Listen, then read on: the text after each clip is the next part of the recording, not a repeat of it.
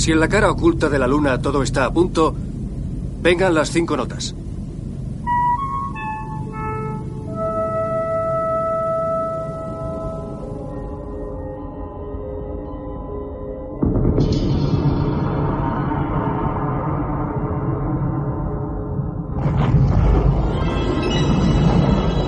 Mira, mira. ¿Qué es esa luz? Se está acercando. Siento que me observan. ¿Has sentido eso? He visto una sombra oscura atravesando la estancia. ¿Has oído eso? Ha sido como un susurro. Sí, viene del sótano.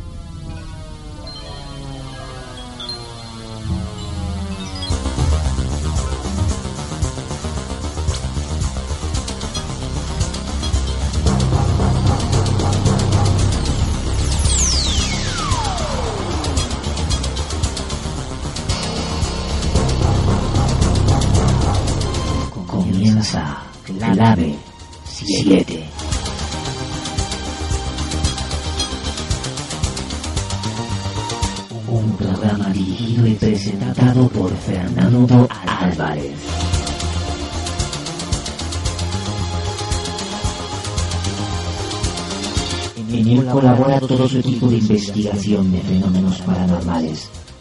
Clave 7.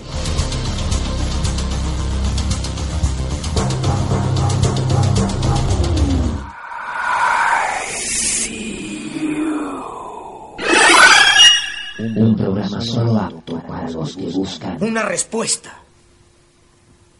No es una locura, ¿verdad?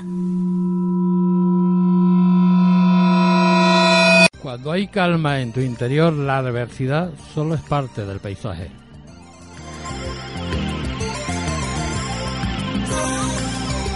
Hoy, antes del alba, subí a las colinas, miré los cielos apretados de luminaria y le dije a mi espíritu, cuando conozcamos todos estos mundos y el placer y la sabiduría de todas las cosas que contiene, ¿estaremos tranquilos y satisfechos?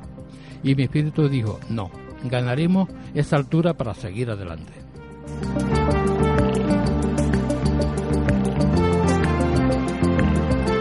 Por eso nosotros, Clave 7, seguimos adelante a pasar de las adversidades aportando nuestro granito de arena. Pero antes tenemos por delante 120 minutos de auténtica radio, de auténtica magia, magia radiofónica para compartir y disfrutar en la frecuencia de Radio Geneto en la 107.5 de la FM.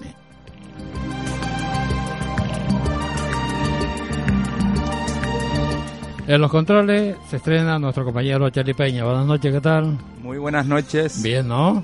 Pues bien aquí, habituándome. Habitu- habituándote. habituándome. En los, en los estudios me acompaña, como siempre, es Carlos Soriano. Buenas noches, ¿qué tal? Muy buenas noches. Bien, ¿no? Sí, no sé si me sirve el micro. Sí. Sí. Vale. Sí. Martín, ¿qué tal? Hola, Después de tanto tiempo sin Sí. estar por ahí desaparecido. Disperso, estaba disperso por ahí. Tenía muchas ganas de venir y estar con todos ustedes. Hombre, aquí tú sabes que te esperamos con los brazos abiertos siempre, ¿no? Muchísimas gracias. Deciré Ramos, buenas noches, ¿qué tal? Hola, buenas noches, ¿qué tal? Bien, bien, ¿no? Bien, tú hace bien. tiempo que no vienes, así que bueno. Oye, yo vine hace poco. hace un par de semanitas, pero Hace- aquí estoy, aquí estoy. Bueno, Hoy tenemos un tema muy muy interesante que es la astrología. Es uno de los conocimientos de las tradiciones metafísicas conocida como sabiduría antigua y que ha prevalecido a través de los siglos. La astrología surge como una necesidad de encontrar un orden oculto detrás de la confusión y el caos existentes en el mundo. Con ella se aprende a relacionar las experiencias de la vida con el esquema ordenado revelado por el movimiento de los astros. Hoy tenemos el placer de contar en los estudios de Radio Geneto con Arancha Padrón. Ella es asesora astrológica. Buenas noches, Arancha. ¿Qué tal? Buenas noches. Bien, ¿no? Sí, muy bien. Bueno, ya más tranquila. sí, sí, sí. Sí. A, ello, a ello vamos. Cuéntanos, porque mucha gente eh, mm, distorsiona un poco lo que es la astrología con la astronomía y muchas cosas de estas, ¿no? No saben lo que es la astrología. ¿Qué es? Eh, bueno, eh, hay que clarificar un poco la diferencia. Eh, sí que es cierto que la astrología está bastante vinculada a la astronomía, porque la astrología eh, eh, observa y se manejan los movimientos planetarios y sus posiciones respecto a lo que es los signos zodiacales. y para eso es necesaria también la astronomía, evidentemente. Eh, desgraciadamente, bueno, la astrología ha tenido un recorrido muy largo eh, en la historia, con procesos de altos, bajos, de confusiones, de, de bueno, de ponerla a la hoguera, en fin, ha tenido su recorrido. Eh, decir, que se ha dedica- confundido con el las que se dedicaba a eso lo, lo, me- lo metía en la, en la hoguera lo Hu- quemaba, ¿no? hubo, hubo una época en la que sí y muchos siglos en los que no, es mu- muy, muy antigua. eh, y bueno, Sí, fue... esto empieza de, de Ptolomeo, ¿no? Sí, desde bueno, desde la época de los babilonios, caldeos, eh, hablamos del 668 aproximadamente antes de Cristo, ya se hacían observaciones y se tenían en cuenta porque Claro. se veía que eh, afectaban a, a las cosechas, a las mareas, a bueno, a muchos eventos cotidianos. Todas, estas civilizaciones antiguas siempre miraban para, para el cielo, ¿no? Y miraban Sí. a ver si eh, podían cosechar o no podían cosechar y siempre miraban las estrellas para ver si eran favorables o no. Exacto, exacto, así era. Se observaba mucho y, Y era- yo creo que eran más astrólogos que ahora. probablemente más observadores de lo que somos ahora. Sí, la verdad que sí, ahora estamos eh, inmersos en una pantalla y no miramos más, más allá. Y, y esto de la carta astral y todas estas cosas, cuéntanos un poco cómo... Bueno, lo que te comentaba antes de diferenciar un poco entre astrología, astronomía, que la astronomía entra en lo que es la parte más técnica, científica, ¿eh? y sí diferenciarla bastante, que es lo que un poco ha oscurecido a la, astrología, el que se confunde muchas veces con, mancias, o sea, con, con eh, sin desmerecer ninguna, por supuestísimo, pero no se trata de echar eh, cartas, sino se trata de levantar una carta con las posiciones astronómicas, ¿de acuerdo? Hay que tener en cuenta mm, el lugar, fecha de nacimiento y la hora de nacimiento, y entonces se hace como un mapa. Es como si dijéramos en el momento de nacer, cogieras una cámara polar- po- Polaroid, ¿era, no? Y sacaras una instantánea de cómo está posicionado el, el cosmos en ese, en ese momento. Entonces eso genera como un mapa. Ese mapa eh, va a darnos pues unos matices eh, generales a lo largo de nuestra vida, que es lo que marca la carta natal astrológica eh, de características en los distintos sectores de, de- de la vida. Por eso hay muchas personas que cuando leen el horóscopo dicen, ay, yo soy tal signo, cual signo, y lo leen y dicen, ay, pues yo no, esto no me parezco. Sí. Porque somos un compendio de características eh, de todos los de todos los signos y de donde estén pos- posicionados esos planetas. Es decir, que cuando nacemos, eh, según donde esté posicionado las constelaciones, eh, las estrellas, todo, todos los planetas y todo, influye en, nuestra personalidad, en cómo vamos a ser, nuestro destino, todas estas cosas. Sí, Eh, vamos a ver, eh, todo esto genera unas características eh, globales. Sin dejar nunca de lado que el, que el libre albedrío existe, ¿de acuerdo? Y, y el potencial, la actitud que tengamos hacia las cosas también. Eh, pero sí que es cierto que esto va a dar unas, unas características en todos los ambientes de, la vida, tanto a nivel físico, personalidad, económico, el hogar, el trabajo, las amistades, la salud, en fin. Que todo eso influye. Sí. Madre sí, mía. cada uno representa, vamos a decir, Sí, que- su sí. papel y nos aporta, pues bueno, unas, unas características y cualidades que, que bueno, eh, son las que realmente formamos luego el paquete general. No somos solo las características de nuestro sol, que es el que marca el día en el que nacemos. Mm. No es lo mismo una persona que, que nace a una hora determinada y otro un minuto después. Vamos a- cambia ahí algo, ¿no? Vamos a ver, eh, en lo que es el, el, el, el montar una carta astrológica o, verla, natal. ahí sí, eh, influye el lugar porque va por eh, latitud y longitud, eh, la hora exacta ¿m? y la fecha, claro, de día, mes y, y año. Eh, hay un dato que mm, va variando según el momento de nacimiento, eh, que por ejemplo es el ascendente. ¿Vale? El ascendente es muy importante porque rige eh, eh, las características físicas y personalidad. Entonces, sí que pueden haber variaciones en, en horas o minutos, la exposición lunar, eh, que bueno, la luna en la carta es, es muy importante, ¿m? porque se encuentra dentro de los planetas mm, personales. Hay unos planetas personales, otros transpersonales y sociales, que según unos influencian más que otros. La luna es muy eh, nos afecta mucho. Entonces, eh, pues ella camina rápido por el cielo eh, y sí, sí que influye el, el momento del, del nacimiento. Mía, Aparte de que pueda influenciar, bueno, eh, la genética de papá y mamá y, en fin, Claro. el entorno social y esas cosas, pero sí, sí. La que, verdad sí es que, yo cuando veo una carta astral digo, y, y esto es una locura, porque tantas rayas por un lado, ra- rayas para otro, que si casa... eh, eh, a ver, eh, ¿quién, ¿quién, por ejemplo, cuando me dicen Market, Marte se te está influyendo, eh, la conexión Marte, la Luna, Mercurio, te influye? Digo, a ver, ¿qué pasa aquí? ¿Se me vuelvo más loco con, con esto? Sí, sí, la verdad es que es un poco complicadillo, ¿no? Y una pregunta, ¿también influye cómo te comportes con tus padres o tu madre? El hecho de que, por ejemplo, tú hayas nacido un día, por ejemplo, mm, de septiembre, a la- hayas- tu padre haya nacido también ese mes de septiembre, por ejemplo, algo así, ¿no? Y tu madre, pues todo lo contrario, ¿no? Aunque tu padre y tu madre se lleven estupendamente bien, ¿no? Y tú, pero a lo mejor tú te llevas súper mal con algún miembro. ¿Eso tiene algo que ver también? Sí, mira, va- vamos a ver. Eh, en la carta, eh, el, el planeta Sol, bueno, la estrella Sol, solar y la luna eh, representan eh, lo que es el padre y la madre. ¿De acuerdo? Entonces, eh, voy a hacer como una explicación muy sencilla, sí, ¿vale? sí. Muy, muy de, vamos a decir, de preescolar. Para, para. ¿Vale? Para entender un poco mm, en qué consiste una carta y qué es ese, ese follón de, de rayas que comentaba él. Por, por lo menos para mí. Pero yo soy tú lo sabes. Mira, es, es sencillo. mm, eh, bueno, montamos ese mapa, ¿de acuerdo? Que tiene unas divisiones.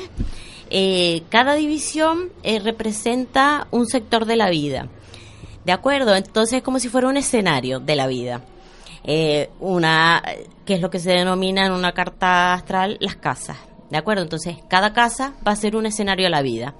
Eh, la personalidad, el dinero, el hogar, el trabajo, la salud, los viajes, en fin, tienen mm, cada una sus, sus características. Eh, cada eh, planeta estará situado en un lugar diferente dependiendo de la fecha y la hora. Y caerá en un signo del zodiaco, pues dado también la hora y fecha de, de nacimiento y lugar. Entonces, estos planetas y estos signos van a ser eh, los guiones y los personajes. Entonces, como si fuera una película. Las casas nos dan lo que es el escenario, de dónde se va a desarrollar y, qué personajes y qué guion se va a mover en ese escenario. Y esos son los datos que se reúnen en la carta. Todas estas rayas que vemos es, eh, estos sí son cálculos numéricos, ¿vale?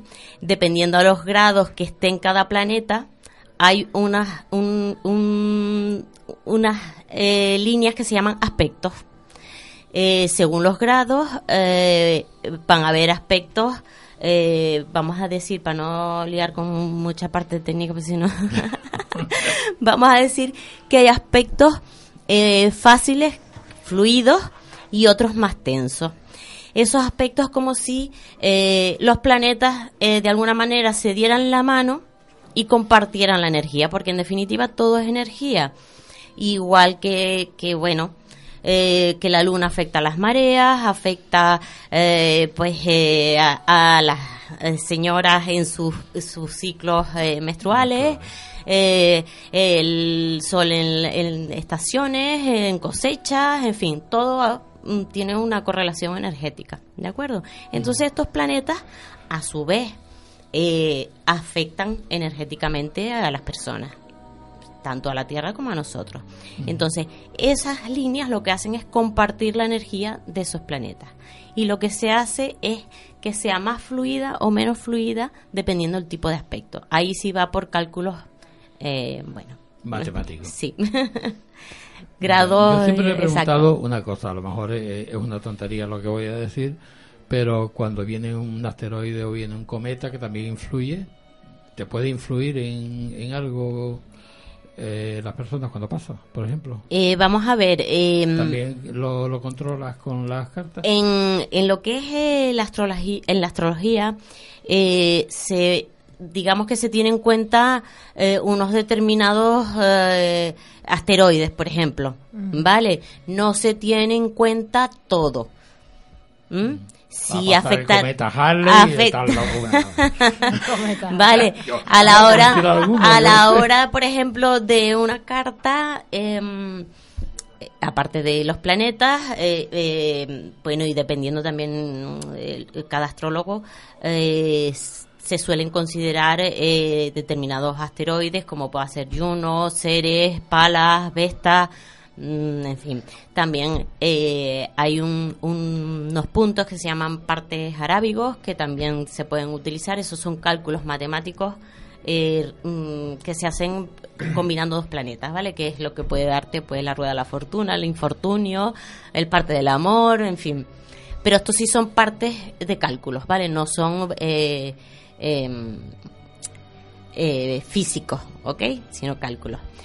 Eh, pero sí, bueno, todo afecta, igual que puede afectar un, una superluna o un eclipse, eh, o una luna llena, una luna nueva, porque sus posiciones son diferentes y, y nos afectan. Así que eh, en determinados momentos nos volvemos locos. Digamos que la luna puede fomentarlo un poquito. ¿Cuánta- ¿Cuántos tipos de cartas astrales hay? O natales. Infinidad, Infinidad, ¿no? sí. ¿Y ¿Eso según la hora o según las casas? ¿Cómo lo puedes saber? Porque yo me imagino que para hacer una carta astral te ganar una semana.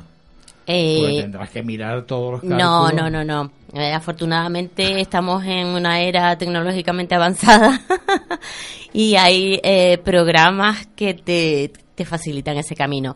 Eh, vamos a ver, eh, un buen astrólogo eh, sabe, eso se mira por unas eh, tablas que se llaman efemérides, donde vienen todas las relaciones de las posiciones pl- planetarias, fechas, grados, y bueno, se puede montar a mano pero eso es como, bueno, como los arquitectos eh, hace 15 o 20 años, o 30, eh, que hacían los planos a mano, a rotring y papel vegetal, y ahora se hacen pues con ordenador. Eh, bueno, pues esto es igual. Es decir, que la, la revolución solar que antes la, la gente hacía los, los cálculos a través del cumpleaños para, para saber qué pasaba el año que viene, ya no se hace. Sí, sí se hace. ¿Se sigue haciendo Sí así? se hace. Vamos a ver. Eh, la carta natal astrológica, insisto, Tú puntualizo, esto, tú explícame esto. puntualizo lo de natal porque es la impronta cósmica en el momento de nacer. Pero ¿qué sucede? Cuando nacemos, nosotros vamos caminando por la vida y vamos cumpliendo años y nos movemos. El cosmos se sigue moviendo y todos los planetas tienen sus ciclos que tienen diferentes eh, eh, movimientos, unos son más lentos, otros son más rápidos, tienen diferentes ciclos. Entonces, a medida que vamos cumpliendo años, esos planetas se van rodando, digamos, de sitio respecto a nuestra carta natal. No quiere decir que perdamos las características de la carta natal, porque la carta natal es una impronta que se va a dar eh, de características que se van a mantener a lo largo de la vida. Pero ¿qué sucede? Que a medida que vamos cumpliendo años, el Sol va progresando, progresa un grado por año, con lo cual si tú naces en, eh, con el Sol en un signo a 15 grados, a los 15 años te va a pasar a otro, a otro signo. Entonces vamos a empezar a adquirir características de otro signo. Y así sucede.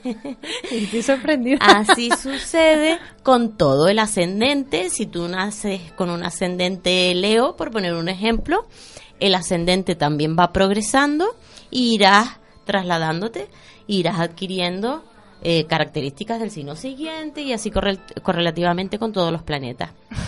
Porque- Pero porque se mueve, ¿no? O sea, Claro. porque, claro, es como tú dices, se va moviendo y esa longitud va cambiando. ¿no? Exacto, y las características vas absorbiendo energía de eh, donde se van posicionando nuevamente esos planetas. Vale, y esa carta se llama, vale, está la carta natal y eso que acabamos, ese cálculo, ¿cómo se llamaría? De acuerdo, voy a aclararlo porque además él me preguntaba por la revolución solar, pero es que está todo vinculado. Hay varias técnicas, ¿de acuerdo?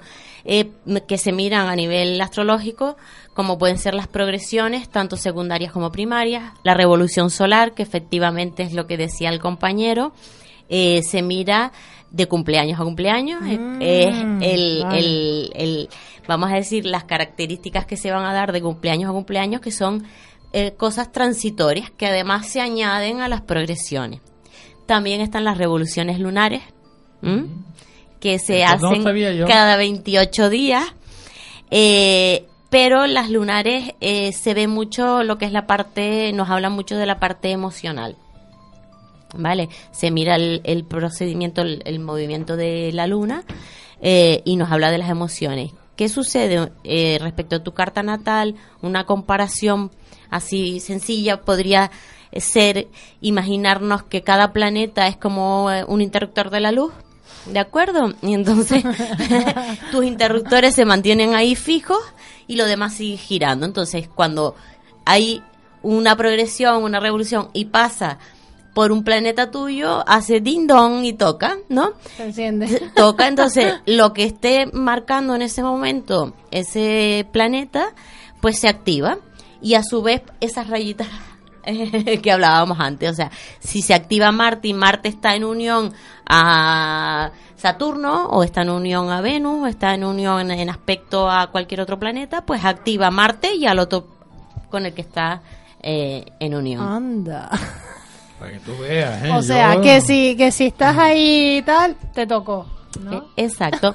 Por eso también hay muchas situaciones en la vida que parecen un poco como cíclicas, ¿no? A veces uno dice, Uy, eh, claro. ay, contra, parece que siempre eh, me pasa esto, ¿no? Mm, Porque son ciclos. Y bueno, el aprendizaje de todas formas que uno va haciendo, eh, la madurez que se va adquiriendo con los años, se van trascendiendo muchas cosas y los eventos muchas veces ya no te afectan de la misma manera. Pero una pregunta. Dime. Si la persona ha progresado, ha aprendido, ¿no? Se supone que ha habido un cambio, ¿no? Eh, estoy hablando en cualquier persona, ¿no? Una persona, por ejemplo, yo qué sé, ¿no? Pues ha vivido una situación, ha cambiado, ¿no? Pues obviamente sus proyecciones, ¿no? Es las proyecciones a futuro, obviamente van a cambiar también, porque esa persona está haciendo un cambio, ¿no? Eh, vamos a ver, lo que pasa, sí, lo que pasa que aquí ya interactúa eh, no solo la astrología, ¿vale? Sino el, el crecimiento y desarrollo personal que haga cada uno. La astrología sí que te va a marcar siempre la tendencia de los eventos. Otra cosa es cómo tú asumas esos eventos. Muy bien. Por ejemplo, a principios de año, ¿qué hubo a principios de año? Hubo unas lunas, eh, Sí, unos eclipses importantes, ¿no? Sí, a todo el mundo el- nos movió. sí, Vamos, empezamos el- el año y todo el mundo diseñó. Unas personas le empezó el año bien, otras personas se movieron mucho, ¿no? Otras dicen, eh, me- buah, que este año como si empieza así, vamos. ¿Sabes? que, que, vamos, que Sí. se notó, se sintió un montón. Sí, sí, sí, cierto. Este año empezamos enero con varios acontecimientos mm, bastante importantes y, y eso se mira ya no solo en la natal, sino, bueno, Más- más una técnica que se llama tránsito, ¿de acuerdo? Que eso es globalizado para todo el mundo. Eh, ¿Qué sucede en el mes de enero? eh, se junta en el mismo mes dos lunas llenas. eh, además, coinciden dos en el mismo mes y la segunda con un eclipse y además en un periodo de epigeo que es el punto, eh, hay dos periodos, epigeo y apogeo, en el que se encuentra la luna más cerca al planeta Tierra o más alejado. Entonces, la segunda luna llena coincide en epigeo y además con eclipse. Eso mueve mm, mucha energía. ¿De acuerdo? ¿Qué sucede además? Mm, que a principios de año el señor Saturno entra en su signo correspondiente, domiciliado en Capricornio, pero entra en compañía de cinco planetas más con bastante mm, fuerza. Eh, entonces, ¿qué sucede? Que mueve muchísimo. El eclipse tocó el eje eh, Acuario-Leo. ¿Qué sucede? Que, por ejemplo, eh, al estar involucrado Saturno, Saturno es un planeta que eh, vamos a decir que es el maestro de la carta y quien dice que marca el karma. ¿m? Eh, eso ya Karma, sería meternos dharma. en astrología kármica y dármica, que es otra otra cuestión. eh, Te eh, puedes meter tranquilamente. No ¿Qué, pasa su- nada. qué sucede? Que, que Saturno eh, es el que viene eh, a meternos un poco de orden, de disciplina, de eh, responsabilizarnos de las cosas. Eh, se encarga mucho de sacar las cosas pasadas no resueltas. Además, como comentaba, viene con más planetas, planetas de peso. Entonces, mm, como toca el eje el Leo Acuario, ¿qué sucede con Leo Acua- Acuario? Que para simplificarlo un poco, eh, Leo representa el yo, el ego. ¿De acuerdo? y Acuario representa eh, lo que es el, el conjunto de personas. Esto estamos hablando de la luna del 31, Sí, sí, ¿vale? sí, el eclipse. El de- eclipse. del, del 31 de Te digo que de movió, un enero. mon- que movió un montón de gente, o sea, se, se- Claro. se, notó, ¿Qué, se notó. qué sucede? Ya de por sí es una energía que, aunque eh, eh, no sea algo propio de tu carta natal, es una energía que se mueve a nivel cósmico y claro, nos afecta a todos. Y viene a sacar y a romper mucho eh, las estructuras de, bajar un poquito el punto del, ego, la soberbia y tener un poquito en cuenta eh, lo que es el, el, confort y el bienestar del, de lo que es el conjunto. Eh, ¿Qué sucede? Que si tú en tu carta natal tienes algo que mm, está posicionado en el eje de o en el signo de Leo o en el signo de Acuario, pues te va a tocar especialmente con mayor intensidad. ¿De acuerdo? Si tienes, por ejemplo, un ascendente Leo o un ascendente Acuario o tienes un planeta X, ¿vale? El que sea. Yo me río, ¿no? en uno de esos signos, pues te detona aún más. Te lo potencia, te lo potencia. Yo, yo te tengo una potencia. pregunta, tengo una pregunta, bueno, tengo varias preguntas, porque la verdad es que yo- a mí es que me cuesta mucho trabajo creerme que los planetas moviéndose por ahí condicionen mi vida, ¿no? Entonces me, me parece un poco complicado, por eso me gustaría que me explicase. Sí, sí. Por ejemplo, eh, como cuando comentaste lo de la, eh, la cámara esta, la Polaroid que saca eh, el mapa en el momento de nuestro nacimiento, yo me pregunto por qué la astrología, por ejemplo, no, no hace esa Polaroid en el momento de la concepción, que es cuando realmente creo yo que empezaría la vida, nuestra vida, y, y se centra en el nacimiento, ¿no? Por ejemplo, por se me ocurre así, pensar, ¿qué, qué piensas sobre eso? Eh, bueno, vamos a ver.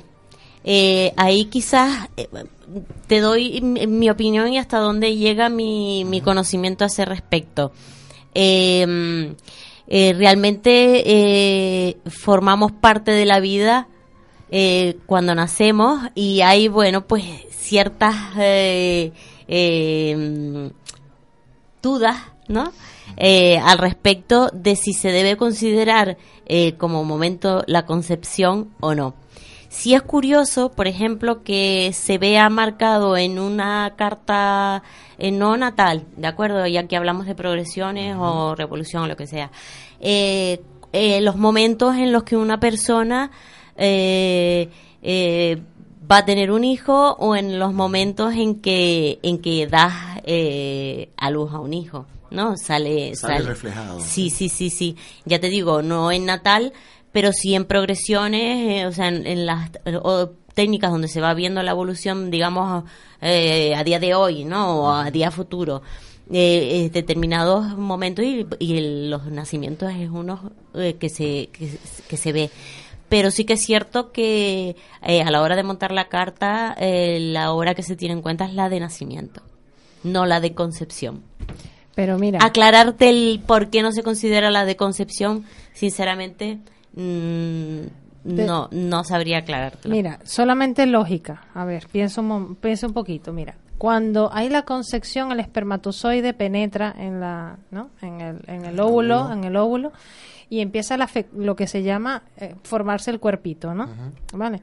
Esta semana vi una, un, un- un muñequito, ¿no? Que pusieron en Facebook una madre que se ve que está que bueno que puso en Facebook entonces se veía el bebé con las aletitas entonces yo me pregunto si se está formando un ser vivo se está creando se está formando cuando ya está listo para la vida es que ahí es el momento en que se debe empezar a hacer eh, como decir su conteo por así decirlo, ¿no? Es la fecha exacta que está preparado, ya estás preparado para iniciar tu vida, porque no puede ser antes. Date cuenta, es un espermatozoide.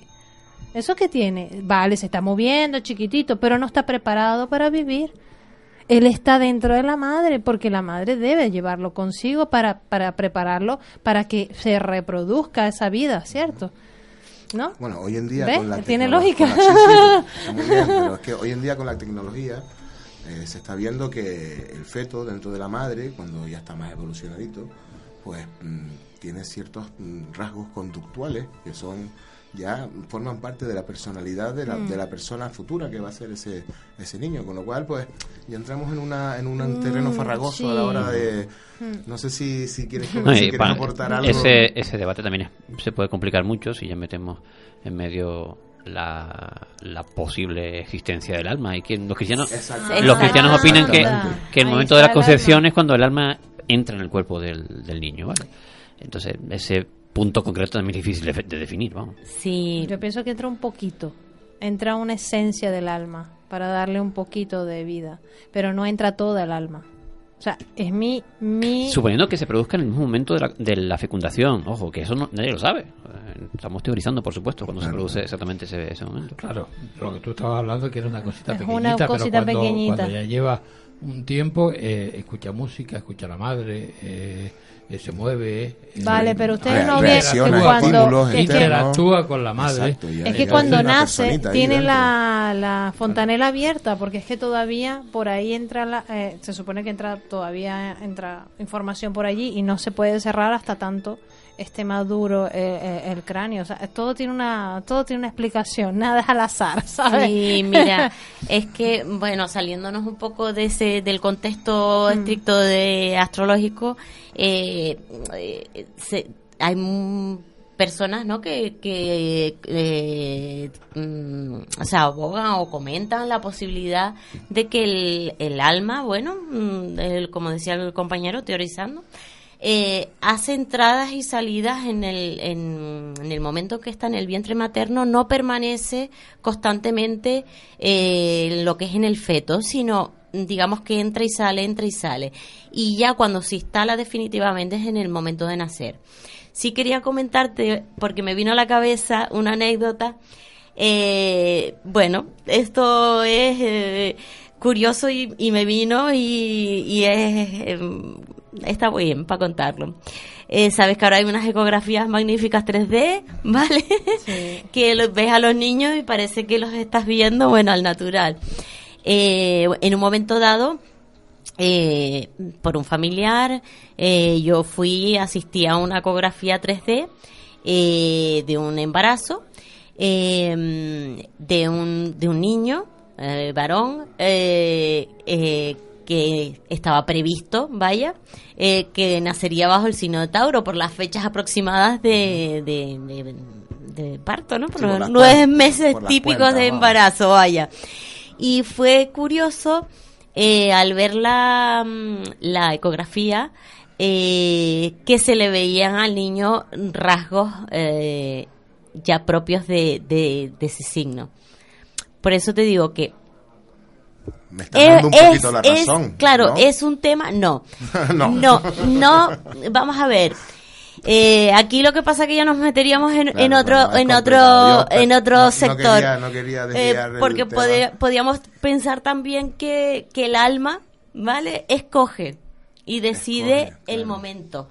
Entonces escoge las características y cualidades.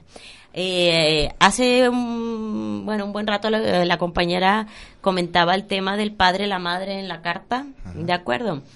Eh, se dan muchas veces los casos en entornos familiares donde son uno, dos, tres, cuatro hermanos, ¿vale? No una- uno solo, sino varios.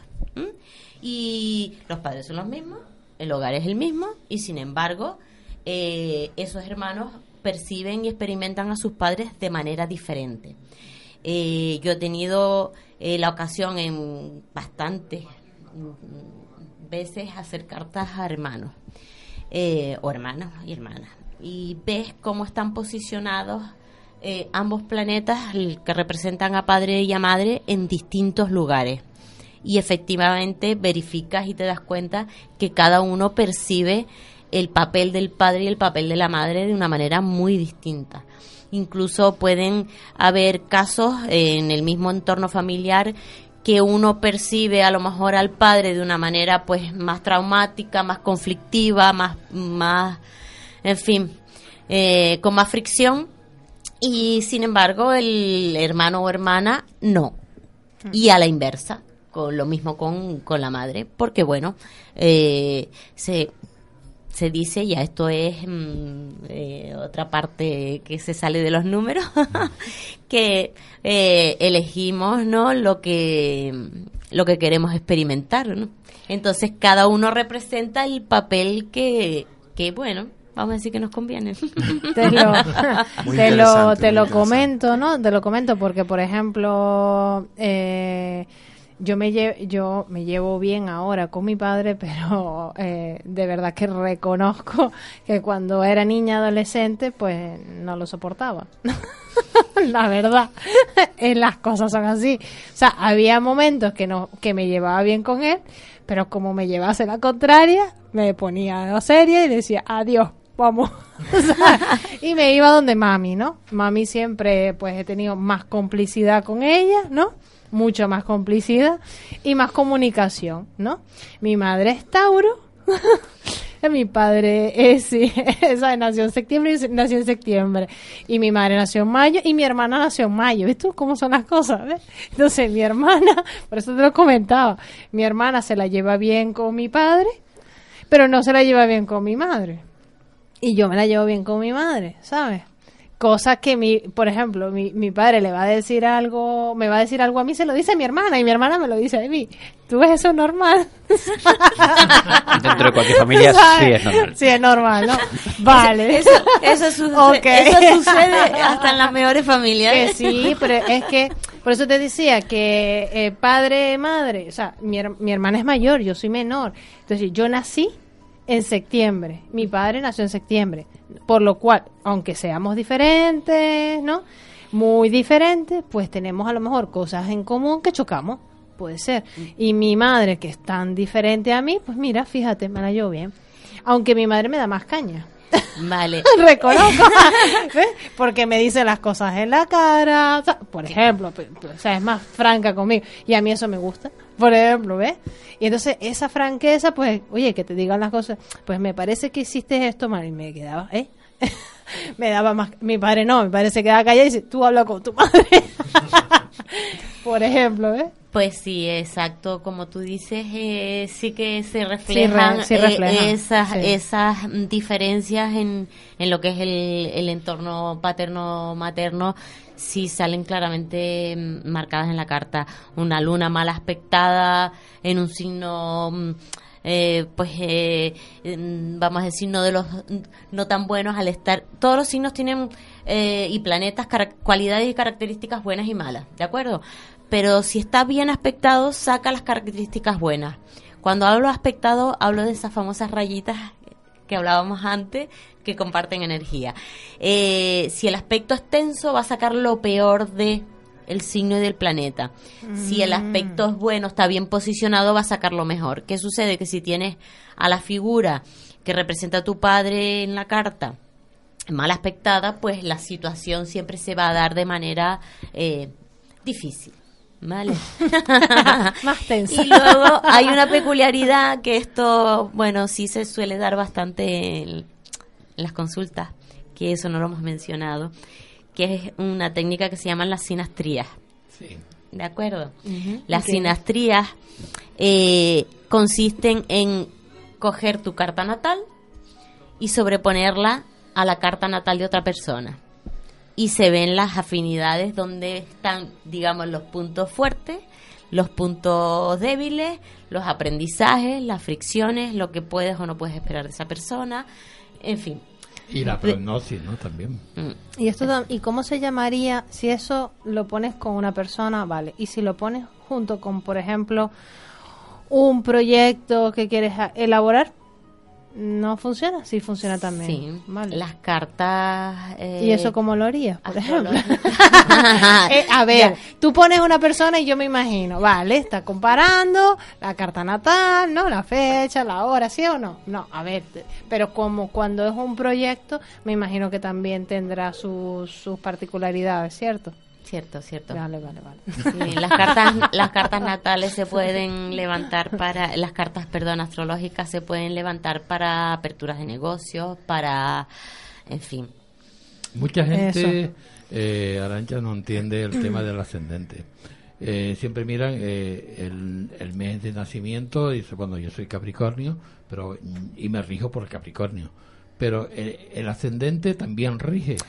eh, sí ¿Qué influencia tiene con el, con Mm. el signo? vamos a ver eh, eh, el ascendente eh, es la primera casa el primer sector que se marca dentro de lo que es la carta astrológica y viene dado por la hora de nacimiento La hora es sideral. el que marca. El ascendente es la hora. ¿De acuerdo? Hay muchas personas que no saben la hora exacta, eh, pero la hora de todas formas se puede ajustar por progresiones en la carta, verificar con eventos pasados, ver los años y se, se puede ajustar y verificar la hora. Es el, esa hora es la que marca el ascendente. ¿Qué sucede con el ascendente? Que no, es el que nos va a aportar las características físicas, o sea, las de la carnita. Si somos más altos, menos altos, más, más, más guapos, más feos. Bueno, nosotros aquí no tenemos ascendente, mi niña. Y O, o- o tenemos descendente, que también puede ser. también lo tenemos. Un ¿eh? descendente, Ah, vale, pues dice. un Y- ascendente y un descendente, Sí. ¿en serio? Sí, la carta... Pues yo lo decía en broma, pero menos. No, no, no, no, no, eh, sí lo hay, sí lo hay. Eh, y nos rige también eh, la personalidad, características de la personalidad de cómo nos mostramos hacia los demás. ¿De acuerdo? Vamos a ver, eh, el sol rige el signo natal, pero el sol representa, vamos a decir que la esencia base de la persona. Marte te va a indicar eh, cómo entras en acción, cómo te impulsas, qué tipo de energía es la que mueves cuando eh, eh, haces y tomas a- acción para emprender cualquier cosa.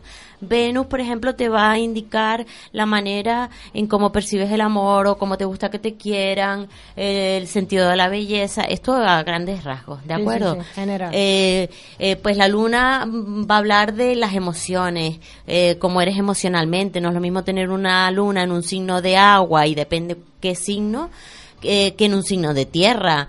Mm, pues rige el, el sistema emocional. Em, Júpiter, por ejemplo.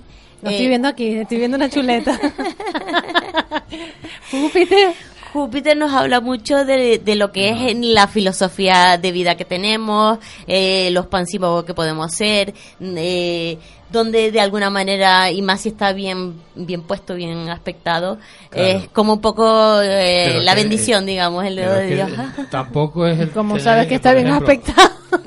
Por ejemplo, yo, yo soy ¿Qué Capricornio, ascendente en Virgo, pero claro, eh, te- tienes que ver en la casa que está, ¿no? En los, ¿Eh? en los grados. Claro, vamos a ver, esto es como si tú cogieras un puzzle, ¿vale? Y cada, cada mm, planeta, cada signo, cada aspecto y cada casa son las piezas que te van a unir, digamos, toda la información. O sea, hay que tener en cuenta toda la información. Como decía el compañero con lo del descendente, el descendente Yo no- aquí No, tengo yo. yo. Es- aquí no tengo yo. es muy importante el descendente porque es la energía complementaria eh, para nosotros como pareja.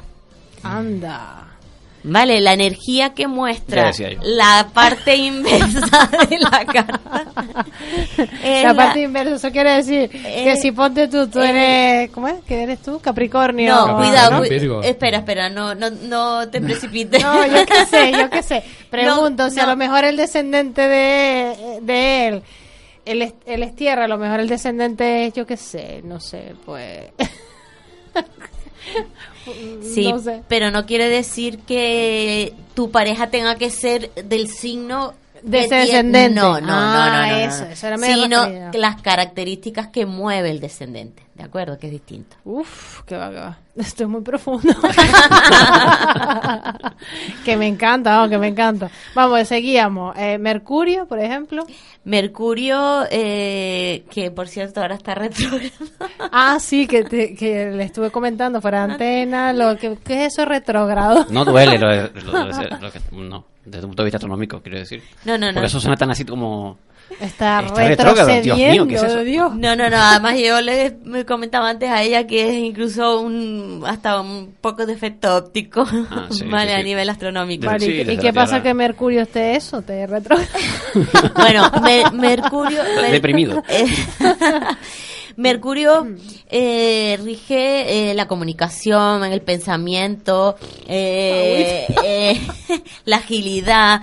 eh, eh, cuando hablamos del concepto comunicación en su sentido más extenso, ¿de acuerdo? La comunicación puede ser hablar, resolver papeles, gestionar cosas, ¿vale? Todo lo que sea mover información. Ok. ¿Qué sucede cuando Mercurio está retrógrado? La Que pone está las cosas, las cosas un poco densas, ¿no? Hace como que las cosas se vuelvan un poco O lentas. sea, que la, la burocracia va lenta. Eso, si estás Sí, esperando un papel, Sí, pues ya sabrás. Tienes que- cosas de juzgado esa te, cosa. te lo tomas con calma porque cuesta. ¿eh? Vale. Mercurio es eso, ok. ¿Y qué más estaba? Estaba Mercurio con otro, ¿qué, ¿cuál era? Eh, estaba Mercurio ahora y estaba otro, sí, otro planeta también retrógrado, ¿cierto? Eh, vamos a ver, eh, tenemos eh, ahora mismo el combo importante eh, y que hay que tener bastante en cuenta es Saturno. Anda, Saturno. De acuerdo. que comentabas hace rato Sí. lo de Saturno, ¿cierto? Eh, vamos a ver, eh, Saturno ahora mismo está. Saturno, para entender un poco, eh, bueno, vuelvo a Mercurio, perdona que, que haga una. Estamos retro, ¿te das cuenta un, retro- estamos retro- un retroceso. Eh, Sabes que mm, en la época eh, de los eh, romanos, los griegos, los dioses se representaban, o sea, representaban a estas eh, eh, energías planetarias. Ajá. Y mm, eh, Mercurio representaba a Hermes. ¿m? O Hermes representaba a Mercurio. Hermes Entonces, representaba a Mercurio. Hermes era el que, bueno, eh, vamos a decir, eh, el que tenía las alitas, se representa eh, por la rapidez. el, el que iba desde, llevaba la comunicación desde el inframundo de Ares, ¿vale? o, o el mundo de Plutón Sí. a eh, arriba. Y él no se entretenía con, sino él era el, el movimiento de información Muy y bien. la, y la agilidad en la información. Entonces, el efecto que consigue eh, Ahora cuando tiene- está así es que Hermes esté un poco más lento. Tiene las alitas cortadas. la información está mocha. O sea, no es cosa del wifi, sino que es que estaba Mercurio No, no, no, no. Vale. Y además, como anda también Urano en el como y Urano es el que mueve también las tecnologías, los cambios, las cosas sorpresivas y demás, también hace que la, la tecnología se ponga a veces un poquito pesada. Ah, vale. No Vale, pero todo esto retrógrado viene por algo, ¿cierto? ¿Por qué viene todo esto retrógrado? ¿O por qué crees tú? no, no sé. vamos a ver, Vamos eso a- son... de a ella le acuerdo- gustó por algo lo de retrógrado. No, algo general. Sí, algo porque es que general. el, el- el- el concepto general es eh, realmente eh, eh, lo que hace de alguna manera es eh, revisar. Es como el maestro que llega y te dice, tú llegas y dices, ay, hice la tarea. Y el maestro te dice, "Mm, vale, la hiciste muy rápido, vete y revísala. Bien, ok. Vale, es un poco el efecto de mm, eh, no vayas tan rápido y revisa las cosas. ¿Mm? Vale. Y Saturno. todo lo que se vaya a hacer, o sea, que tú vayas a emprender algo, tienes que ir poco a poco, ¿no? Ir viendo las cosas. Revisa porque además como tenemos ahora mismo en ese movimiento de Saturno importante, Saturno en la carta eh, mueve mucho la energía de, de mm, el orden, la estructura, hacer las cosas con cabeza, con responsabilidad, con buen criterio.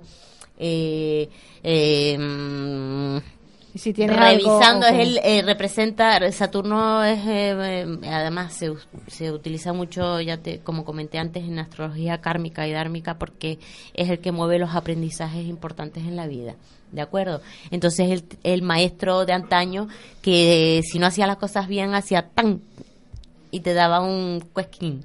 Entonces eh, Saturno cuando va con sus ciclos nos pide eh, determinadas cosas, aprendizaje. Eh, ¿Los hace? ¿Trasciende? Bueno, si no, mm, que es lo que llaman en astrología el Saturnazo, cuando hace su retorno y posiciona otra vez, que su ciclo es de 28 años y algo, entre 28 y 29 años. Yo pensé que ciclo. iba a decir 28 días. No. Uf. ¿Qué día? O sea, que lo vamos a Dios tener no 28 ha días. confesado, entonces. No, no. Eh, Va a durar poquito, ya pasó. Revisa, revisa y si no, pues te dan buen Si no haces la tarea, toque. Arancha, mm, ¿qué es el horóscopo? Porque todo el mundo ve el horóscopo. El periódico va, lo primero que hace es mirar el horóscopo. ¿Qué es eso? Es una herramienta, ¿no? También. Vamos a ver, eh, el horóscopo es un conjunto de características, ¿de acuerdo? Eh, Pero que no te dice prácticamente nada. Vamos a ver, el horóscopo es como si miraras eh, e interpretaras solo el sol. Ah. Entonces, es como si tú lees un periódico y lees nada más que la primera frase del titular de arriba y no lees el resto del periódico. Entonces, Ah. tienes una información, pero escasa. Y Y con eso no, no llegas a, a nada. ¿no? Porque a- hay personas que llegan al horóscopo y dicen, pues yo, ya todo perfecto, de maravilla, ya me estoy, tengo una semana fantástica. Pero no, nada. es un- sí, Mm. simplemente es un titular. Sí, es, bueno, eh, lee eh, una parte que implica el sol, ¿vale? Que no es incorrecta, ¿de acuerdo? Lo único que es escasa la información, porque somos el conjunto de las características de todo, no solo del sol. Ajá. Arancha, mm, ¿qué, qué haremos para contactar contigo? Porque tú vas a seguir viniendo, ¿no? Eh, a contarnos muchas cosas, porque tú... Si me aguantan aquí con tanta... ver, tanta tanta mm, locura de planetas y, y de signos. Nosotros, yo por lo menos estoy encantado. Yo no sé si los demás estarán Sí, además, encantados. muy pero- interesante todo lo que has comentado hoy, Arancha. Gracias. Ah, además, ella, eh, bueno, sabe demasiado. como dejo un curso, me dices, me llamas.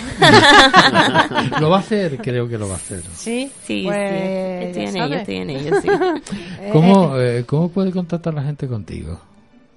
Eh, vamos a ver, eh, bueno, aparte de por el Facebook, que creo que es mundialmente conocido, Por Facebook, por Facebook. Apa- aparte de por teléfono, eh, eh, en breve eh, estoy trabajando, está prácticamente, bueno, no vamos a decir terminada, pero a, a más de la mitad con una página web que, bueno, ya les iré informando. Y, y bueno, mm, por cualquiera de esas vías. eh, De todas formas, mm, hay un teléfono también, ¿no? Arancha de Padrón, asesora astrológica. Sí, sí, sí. El 626 43 77 43. Exacto. Lo repetimos. 626 43 77 43. Y ahora yo quiero preguntarte otra cosa, porque tú estás preparando un trabajito ahora que vas a hacer una charla, un charla taller dentro de poco, ¿no? Sí. Eh... dime, dime. no, no, cuéntamelo tú, porque es que yo no sé que es, lo estabas preparando, pero no sé para cuándo. Sí. Eh, vamos a ver, es mm, más que un taller, es, mm, es eh, una reunión, ¿de acuerdo? Eh, donde mm, se va a ver, eh, van a exponer otras compañeras también. Eh, en mi caso, eh, voy a dar información, mm, bueno, eh, no muy densa, claro, eh, respecto a la vinculación de lo que es la astrología y el signo solar con lo que son los aceites esenciales. Mm, eh, cada signo cada eh, planeta rige también, eh, aparte de características de, de- comportamiento o sociales o de hogar, rige también a nivel físico.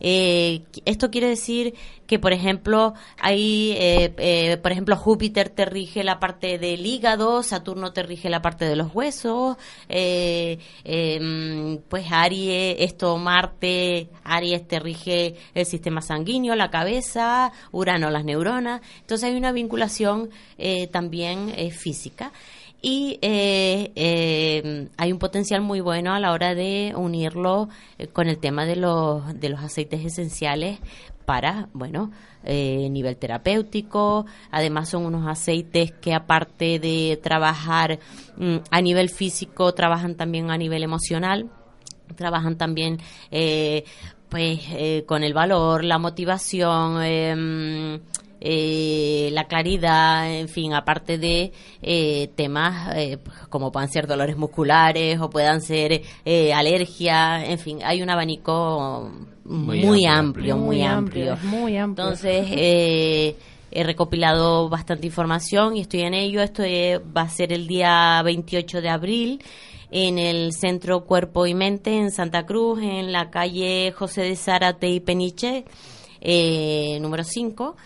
Eh, y se va a exponer, eh, bueno, eh, eh, va a haber una compañera que también va a vincularlo respecto al tema eh, eh, embarazo, gestal, se van a mover pues con varias terapias alternativas, eh, he enfocado también otra compañera al tema de em, las mascotas, manifestación consciente otra compañera, en fin, va a haber eh, una charla pues con, con distintos distintos temas y distintos eh, ¿Y eso, puntos. el 28, ¿qué hora?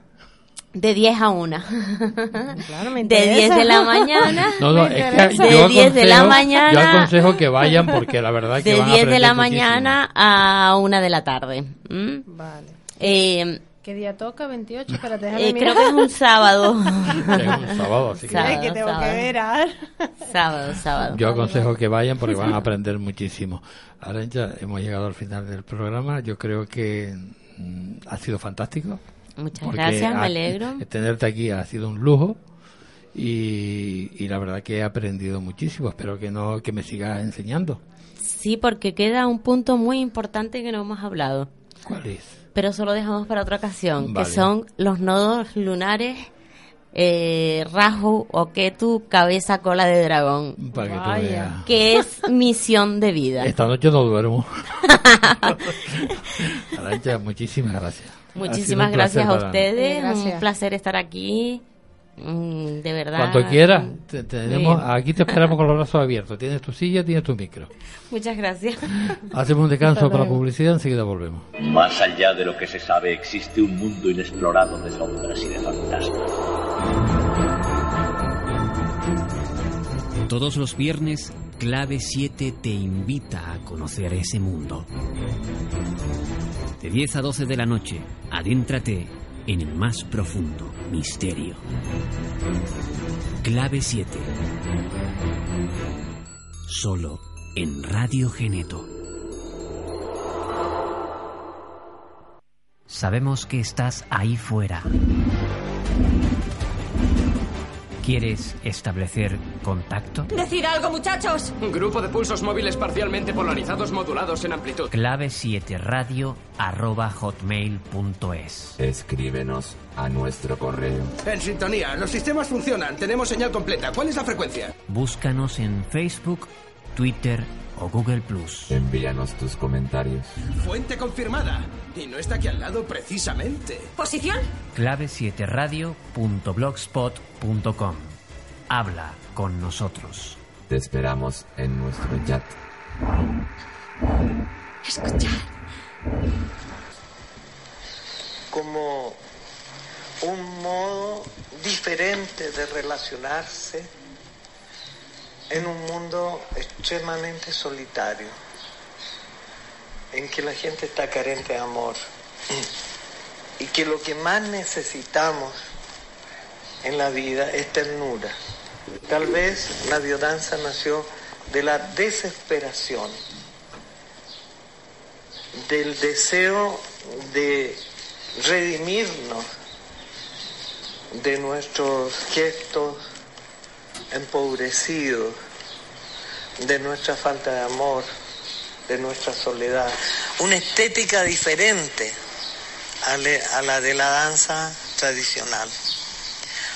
Y lo importante era que todas las personas pudieran danzar y no solamente los privilegiados, los genios de la danza, sino que pudiera danzar desde el niño, el adolescente, el anciano, el ah, enfermo, el saludable, ¿no? que pudiera danzar el ejecutivo, el político, que pudiera danzar el profesor con sus alumnos, entonces se abría un mundo viviendo con pureza, con naturalidad lo cotidiano en medio del amor.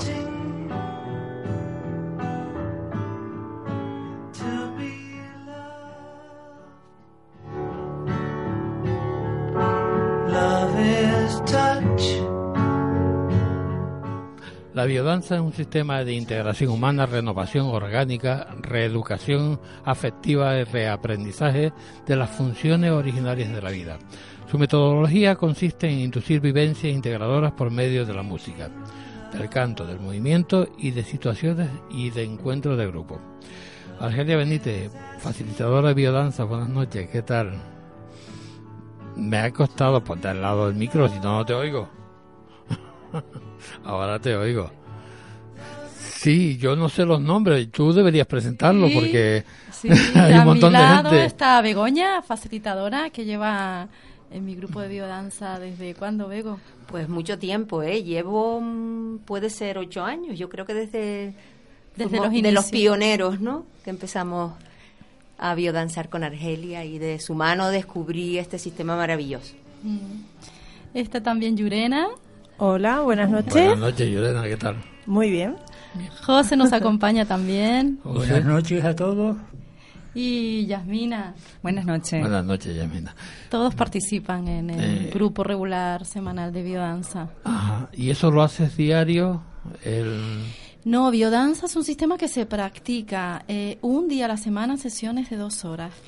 Es un día a la semana. Sí, que dos horas te estás danzando y, y descargando toda esa energía que acumulas durante toda la semana. Las clases de biodanza se estructuran en, en dos grandes partes. Una primera parte donde eh, existe el encuentro y donde interviene la palabra y donde de alguna manera hablamos de nuestros sentires y de, de- de el relato de vivencia de la sesión anterior. Ajá. Es el espacio como media horita que dedicamos a, a la palabra. Cuando empezamos a biodanzar, la palabra ya es superflua. Mm. Ahí no intervenimos con la palabra, intervenimos con, con otros lenguajes que son los lenguajes silenciosos, el lenguaje de la mirada, el lenguaje de la sonrisa, el movimiento corporal, la integración con el grupo.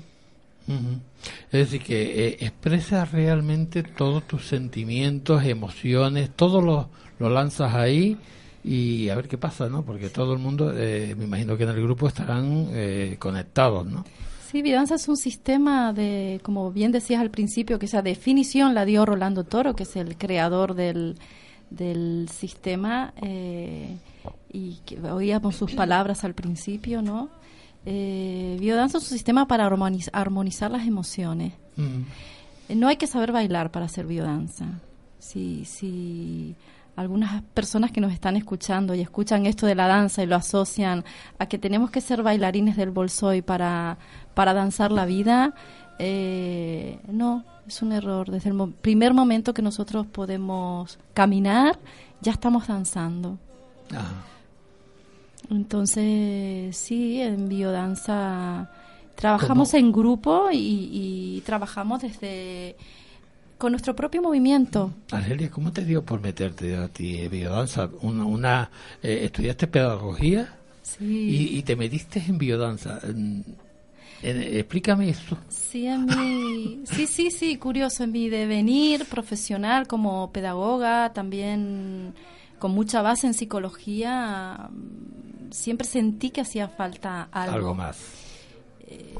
y siempre eh, supe eh, que incluir nuestro cuerpo en, en nuestra eh, propio en nuestro propio crecimiento personal y, y hacerlo partícipe eh, es importante. Y que algo estaba fallando incluso desde los sistemas educativos eh, muy centrados en lo cognitivo no y, y desde ahí empezó mi, mi- mi- mis ganas de descubrir qué había más allá de para para seguir avanzando en el, en el camino del desarrollo personal ¿no? Y con todas las cosas que hay para, para eso, ¿cómo elegiste la, la biodanza? Yo siempre siento que Biodanza me eligió a mí más que yo a ella, porque en esta indagación de querer buscar eh, el- algún sistema que, pud- que, que implicara el cuerpo en, en, en- en- en el aprendizaje, eh, me apareció Biodanza en grande. Casi como el cartel de Radio Geneto ahí. en- Sí, sí, sí. me apareció Biodanza y dije, ah, esto me, me, me llama. Voy a ¿no? probarlo y a ver qué tal, ¿no? Sí, empecé a investigar, vi que era un sistema que estaba bien fundamentado con sus ciclos de formación y, y sí, me aventuré de lleno. Mm, ¿Llevas cuánto? eh, llevas tiempo haciéndolo, ¿no? Sí, como facilitadora llevo ocho años facilitando grupos de biodanza. Mm. Y, y, y tus compañeros, que son fa- eh, también facilitadores, tienen experiencia también en este tiempo, ¿no? Sí, Porque tú, Begoña, llevas eh, ocho años, me dijiste, ¿no? Eh, ¿Cómo Sí. llegaste hasta ahí? Bueno, mm, empecé biodanza en mi centro de trabajo, yo soy maestra y el lugar donde hacemos la biodanza semanalmente es el colegio en el que yo trabajaba.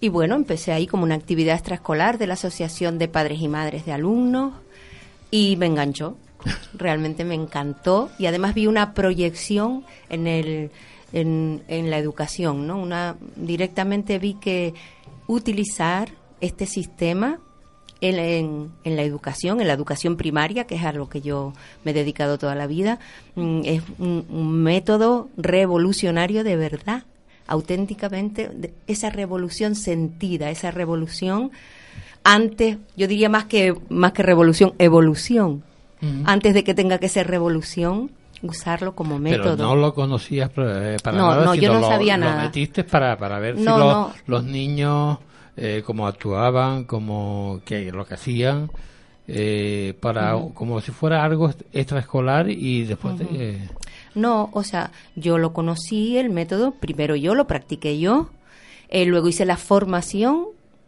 hice la formación, hice las supervisiones, completé la formación y luego empecé a, en mi aula, en mi centro de trabajo, a utilizar la biodanza dentro de una asignatura que se llama Educación para la Creatividad, una nueva asignatura de, de la última reforma educativa, que además en su, en su teoría pro- promueve y además eh, como instrumento para, para desarrollar el currículum la biodanza como una de sus herramientas fundamentales. Ya lo propone incluso en la base teórica de esta asignatura. Entonces yo aprovechando esa asignatura lo puse en práctica en mi centro de trabajo con unos resultados espectaculares y además dentro de lo que es el plan eh, el plan de, de relaciones, ¿no? El plan de, de relación entre los alumnos siempre tiene que existir ese plan y ahí ahí lo empleamos Se y han ahí lo unido los practiqué. grupos, ¿no?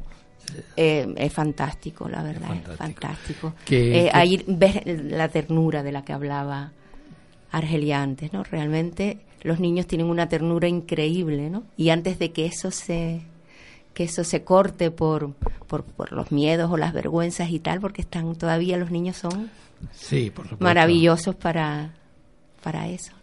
Sí, porque ellos ellos a- actúan improvisando, ¿no? Tampoco es que No, no, se- es una secuencia de clase normal.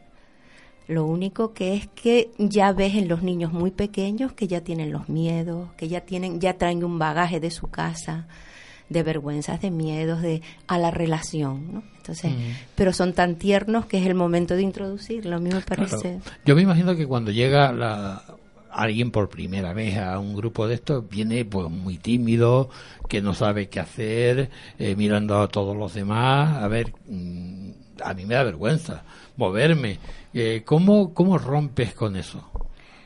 Es cierto que, como decía ahora Begoña, el, el ser humano, cada persona viene pues con su mundo de, de- de emociones, miedos, no miedos, eh, aventuras y, desventuras. Pero cuando eh, una persona llega a biodanza, la, la- pauta que, que- que me gusta dar es atrévete. Atrévete porque quizás seas esto lo que andabas buscando. Date la oportunidad. En biodanza no, no hay juicio ni prejuicio. Eh, hay aceptación. Eh, biodanza es para todo el mundo, para el niño, para el adulto, para las personas mayores, para las personas sanas, las que no están sanas, para todo el mundo es biodanza. Y como biodanza es un sistema mm, que favorece la integración, primero con uno mismo y luego con el otro, eh, eh, se produce una transformación desde el primer momento que la persona hace la primera sesión de biodanza. Yo recuerdo exactamente eh, cuando vino Yurena por primera vez, cuando vino José, cuando vino Yasmina, cuando vino Begoña. Y sé cómo terminaron la clase. Y, y- y quizás mejor que yo sean ellos los que puedan hablar de su propia Pues transformación gustaría- y su experiencia Me gustaría en biodanza que, como que participante. contaran, que contaran como participantes cómo llegaron allí la primera vez, la ilusión con la que llegaron y cómo se integraron en el grupo. en que han, se han asesinado millones y millones de personas, porque este ha sido el siglo más infame de toda la historia humana. En un mundo como este, proponer la danza, proponer el canto, proponer el abrazo, es absolutamente necesario por cada fusil, por cada misil, por cada bombardero, hay que realizar abrazos, besos, danzas. Si me dijeran, bueno, ¿qué es lo que quieren los de biodanza? ¿Quieren despertar? Bueno, Violeta, cuéntanos. Que Eh, te dejamos ahí un poco ahí, Ahí a media. A media, sí. Eh, bueno, pues nada, yo conozco la biodanza hace aproximadamente 10 años. Eh, eh, también en el centro de trabajo, eh, yo soy enfermera en un centro de salud y había una compañera que tenía una experiencia de facilitar eh, biodanza a cuidadores familiares, ¿no?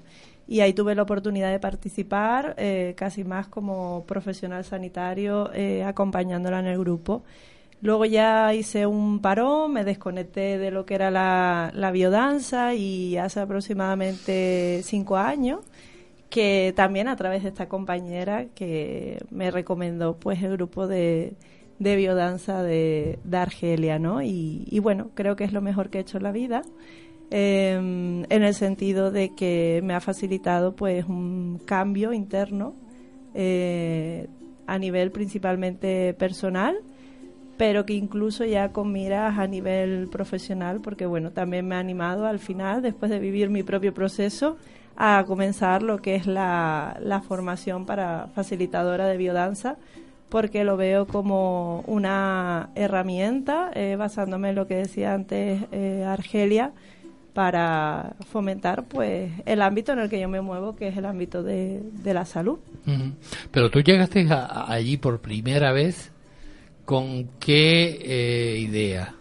Mm, Porque claro, ahora sí tienes una idea, sabes cómo es, sabes lo que, cómo, cómo funciona, pero llegaste allí y dices, bueno, a ver, yo veo un grupo ahí mm, bailando, besándose, abrazándose, eh, pero mm, ¿esto qué significa?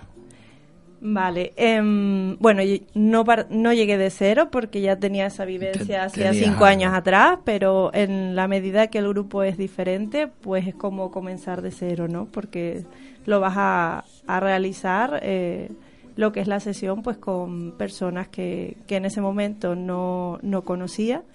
Recuerdo la primera vez que llamé a Argelia para comentarle la oportunidad de poder formar parte de- del grupo y, ahí pues su mensaje fue de atrévete, anímate, eh, aceptación. Yo en ese momento realmente busqué la alternativa de la biodanza en esa búsqueda interna porque tenía una necesidad de, de fomentar un cambio en mi vida porque, bueno, emocionalmente no estaba bien y, y encontré esta herramienta y, y al final pues he visto como la biodanza te permite pues la transformación de tus emociones de estados negativos a estados positivos a través de la danza, del movimiento, de la interacción en grupo y, y de todo el trabajo que hacemos. Y con respecto a lo que comentabas antes de, bueno, cuando llegas allí y ves a la gente abrazándose, besándose, bueno, pues mm, de entrada eh, partes de la idea que tú te vas a abrir lo que te puedes eh, abrir, ¿no? Es decir, yo creo que si algo tiene los grupos, eh, o en concreto este grupo de biodanza, es el respeto, ¿no? Es decir, supuesto. Cuando tú vas a comenzar una, una sesión, eh, hay una bienvenida y, y hay una aceptación y tú en ese momento eh, vas a integrarte en la medida que tú puedes integrarte, porque a lo mejor un día, mm, en un primer momento, eh, puedes hacer un- una caricia y no puedes dar un abrazo, o, o si te lo van a dar a ti. Pero yo la experiencia es positiva, es decir, eh, realmente me sentí acogida y, y tan acogida que ya llevo cinco años de manera regular, yendo toda la semana y he visto una transformación eh, en mi vida me a todos imagino los niveles. que ¿no? con, con tu trabajo, el estrés y todo esto, yo me imagino que llegas allí y descargas completamente, ¿no? Eh, sí, es una desconexión. Es una desconexión mental porque allí practicamos el presente. Estar en el Claro. presente en la medida que entras en vivencia. eh, Y te olvidas de los problemas, te olvidas de todo. Sí, te- generalmente te permite desconectar, no es que todos los días estés al 100% para, porque a veces, bueno, también traes otras preocupaciones que, que a lo mejor no las consigues olvidar al 100% y puedes estar un poco más sensible, pero sí que es verdad que en la medida que entres en vivencia a través de la música, a través del movimiento, a través de la de, de las danzas que propone la, la facilitadora, eh, es que es muy agradable entrar en esos estados, entonces Claro. te permite realmente desconectarte de, de bueno de tus pensamientos, que es de lo que se trata también para Esos movimientos, perdona Llorena, eh, esos movimientos, Argelia, eh, llevan un ritual, Mm. llevan una forma de, de, de armonizar ese, ese, ese baile. Mm. Eh, a ver, eh, mm, por ejemplo, a ver si me explico. Eh, vamos a hacerlo en círculos, todos juntos. Ahora nos abrazamos. Ahora mm, vamos a, a caminar en. a hacer locura. No sé, eh, de, de alguna forma para que el cuerpo se, se desconecte, como estaba diciendo Sí. eh, Yurena, ¿no? Antes de responder a esta pregunta, Fernando, me gustaría aclarar una cosa. Y es decir que, que el, que el- todos, absolutamente todos, tenemos un gran potencial que es el potencial de la afectividad. Mm. Biodanza, la, eh, la línea vertebral dentro de todas las líneas de vivencia que se trabajan en biodanza, una línea clave es la afectividad.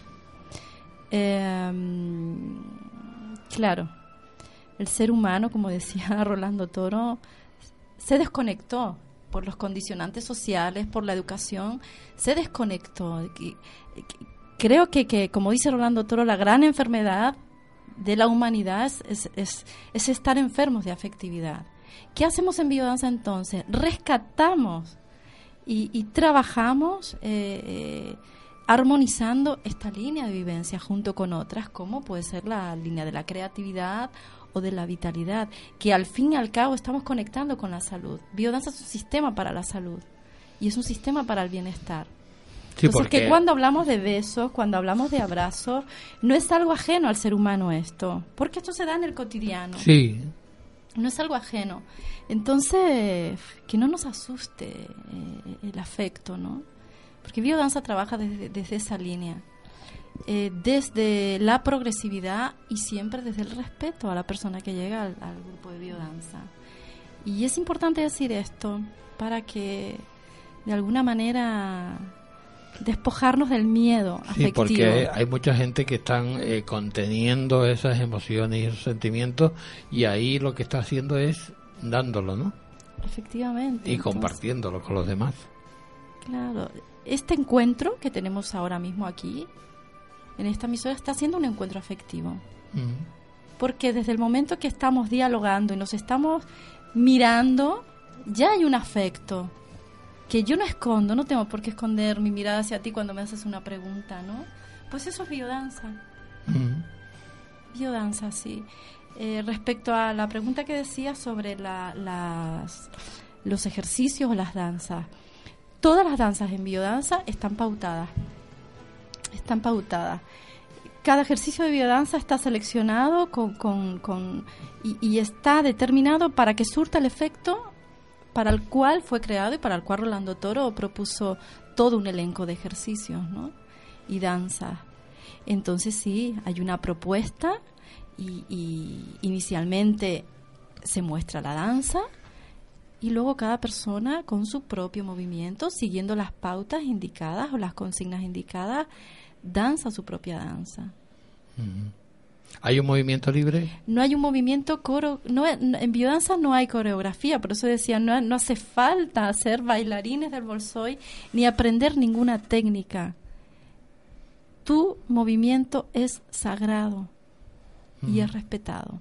Solo que para entrar en el efecto que produce un ejercicio determinado, junto con una determinada música, más el, el, el- el sostén del grupo, eh, hay una pauta que hay que seguir, ¿no? Sobre todo para que el ejercicio surta el efecto pa- para el cual fue creado, como decía antes, ¿no? Claro. Pero, pero vamos, es para que la persona fluya, para la persona se deje sentir, ¿no? Pi- o sea, lo que me estás transmitiendo, ¿no? Por lo que estuve en una clase pequeñita de biodanza y lo que sentí fue que me solté, ¿no? Que me liberé, que me solté, ¿no? Porque vivimos como tensos, ¿no? En el diario, en el día a día y vivimos pensando en el ¿sabes? Siempre nos duele este, esta parte frontal porque siempre tenemos el- los pensamientos, ¿no? Continuos, lo que nos que vamos a hacer. Ahora tengo esta clase, mañana tengo que trabajar. Esto, ¿no? Me, me, me falta hacer esto, aquello. Entonces tenemos unas preocupaciones. Entonces cuando estamos en biodanza es como soltarnos, ¿no? Por lo que por lo que estoy, ¿no? Entonces te deja sentir y interactúan, ¿no? Las demás personas con el grupo, me imagino. O sea, o sea, fue lo que lo que yo experimenté, ¿no? y me sentí muy bien. ¿no? De hecho, pues hicimos como una, un- unos, e- vamos a decir, es como, no hay danza, o sea, nadie pone un, un- vamos a decir, por lo que yo experimenté, hablo de mi No experiencia. hay danza en el sentido tradicional que se entiende la danza. exactamente. Pero sí hay danza desde Exacto. el momento que hay movimiento pleno de sentido. Es correcto, te sientes a ti mismo. Entonces, lo que tú sientes, eh, de acuerdo al, sentido de la música, ¿sabes? Es que lo que vas a hacer. Y también, pues, yo sentí que es jugar, ¿no? Hubo un momento que jugamos, ¿no? Y es eso, te sientes como, ay, pues me siento libre, ¿no? Me siento yo, me siento niña otra vez. Y eso es grato. porque hemos perdido eso, ¿no? Con el diario, el, el trabajo de, vamos a decirlo, de adultos, ¿no? Por eso digo, si lo estás haciendo en niños, pues, eh, vamos, es maravilloso, ¿no? Porque se reconectan entre ellos, ¿no? Y pierden los miedos también, ¿no? Efectivamente. Biodanza es, es la danza de la vida, es una auténtica conexión con la vida. O contigo mismo también. Pero tú eres ¿no? vida. Empiezas, empiezas por eso. contigo, ok. okay Tú eres vida, contigo. entonces conexión contigo, con el otro, con todo lo que te rodea. Sientes Me que gusta mucho, perdón, me gusta mucho lo de somos un cuerpo que danza. Somos un cuerpo que danza. Porque realmente eso es lo que somos, no un cuerpo que piensa, sino un cuerpo que danza. Me parece precioso. No esperes que le hagan preguntas, hablen. eh, ¿Te falta tú? Bien. pues cuento. Que no me acuerdo el nombre, pero Yasmi- Yasmina es mi Yasmina. nombre. Mi experiencia comenzó en el Sahara. Eh, yo no conocía la biodanza, había escuchado la palabra, pero realmente no, no sabía lo que significaba. Y fui guiada por una amiga que me lo recomendó. Fui con ella, la acompañé y la verdad que fue una experiencia maravillosa. Eh, pero fue maravillosa desde el momento eh, uno en el que conocí a Argelia y, y le conté lo que yo estaba viviendo en ese momento. Para mí fue mm, un antes y un después. Volví siendo otra persona y a partir de ahí pues ya, ya comenzó mi andadura. Mm. En ese momento me estaba enfrentando a, a- a una situación bastante complicada para mí y muy difícil de digerir, que era un cáncer. Comencé esa experiencia allí, en el Sáhara, y cuando regresé empezó todo mi tratamiento. Y para mí, el acudir a la biodanza me ha ayudado muchísimo. Me ha ayudado muchísimo con respecto a, llevar mi enfermedad y también como persona porque pienso que, que este tipo de enfermedades no solo tiene un componente físico, sino también emocional y, por qué no decirlo, espiritual. Claro. Entonces ha sido un renacer en mi vida, como le comentaba a Argelia hace un momentito, era como quitarme esas capas de, de cebolla, esas, esas capas que nos ponemos muchas veces, porque socialmente, no sé por qué, nos marcamos unos, unos límites y una- unas barras protectoras. Sí. Y realmente ha sido para mí todo, todo un, un despertar, un descubrimiento y es algo que recomiendo a todas aquellas personas que, que quieran y estén viviendo esa situación, estén viviendo un cáncer, se, se los recomiendo. Se los recomiendo como experiencia, mm, tanto, se lo recomiendo a cualquier persona, pero concretamente como lo he vivenciado y sé los beneficios que, ha tenido en mí, pues lo recomiendo. Lo recomiendo profundamente porque ha sido una muy buena experiencia y lo está haciendo. Por supuesto. Eh, Argelia, mm, hay muchos beneficios, ¿no? Aparte de, eh, de lo que estaba contando la compañera, hay muchos beneficios de alegría, del sistema inmunológico, eh, te desprende de, todas las emociones, pero cuando va una persona la, primera vez allí, va bloqueado. A ver, ves a todo el mundo danzando y dices, ¿yo qué hago? Mi mente va por un lado, el cuerpo va por otro. ¿Qué hace para controlar todo eso? Como Sí, facilitadora. será el grupo, eh, la unión del grupo la que hace que, que todo eso se controle. En biodanza no hace falta controlar. Ya es que yo voy allí, a, te, lo, te, lo, te lo digo sinceramente, que no sé qué hacer. Lo maravilloso es que, que, que tú puedas llegar allí, te des el permiso para estar, eh, vas, a, vas a estar cuidado, atendido. Yo como facilitadora, cualquier facilitador de biodanza va a hacer una, una recepción de la persona mm, y la va a introducir de a poco en esto la biodanza. Hay una pequeñita entrevista inicial y, y luego mm, es abandonarte a, a- a la posibilidad de poder ser tú por un instante, sin juicio ni prejuicio. Porque quizás... so- no, siento esto, ¿no? Que, que, que el miedo surge por el juicio que pueda tener el otro de ti.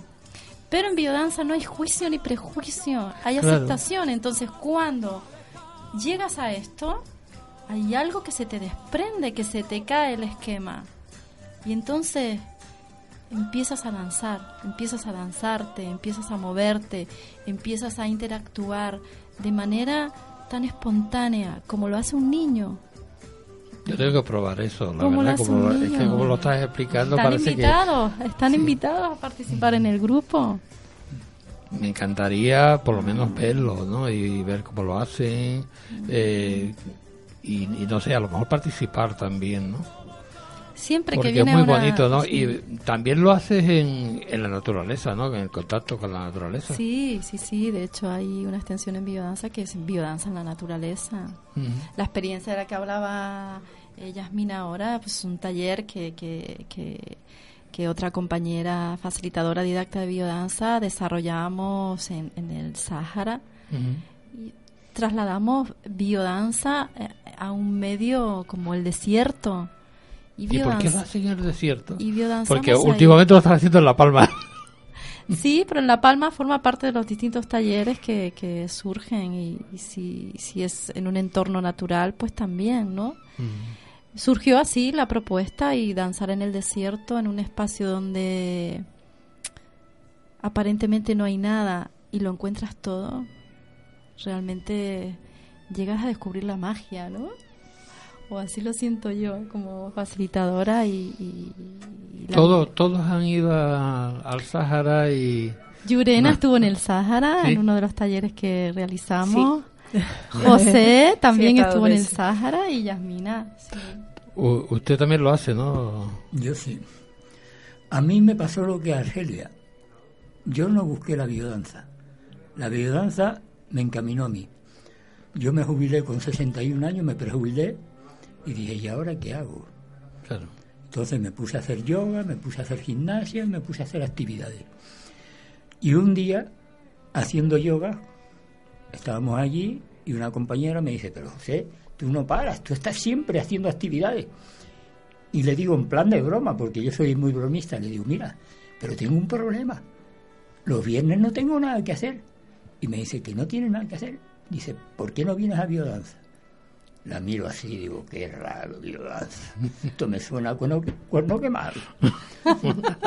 Llego a mi casa, me meto en internet. Bueno, biodanza, biodanza. Empiezo a ver lo que es biodanza. Se me enciende una luz. Digo, viola- biodanza es todo lo contrario de lo que yo soy. Yo no me gusta bailar, yo no bailo delante de la gente, y además yo soy una persona muy dura de corazón, o sea, yo soy muy, soy una roca. Y me planteo, digo, bueno, quizás aquí es donde debo ir, porque es todo lo contrario de lo que yo soy. ¿Vale? Fui ese viernes, hice la sesión de biodanza y le dije a Argelia, digo, apúntame porque aquí me quedo fijo.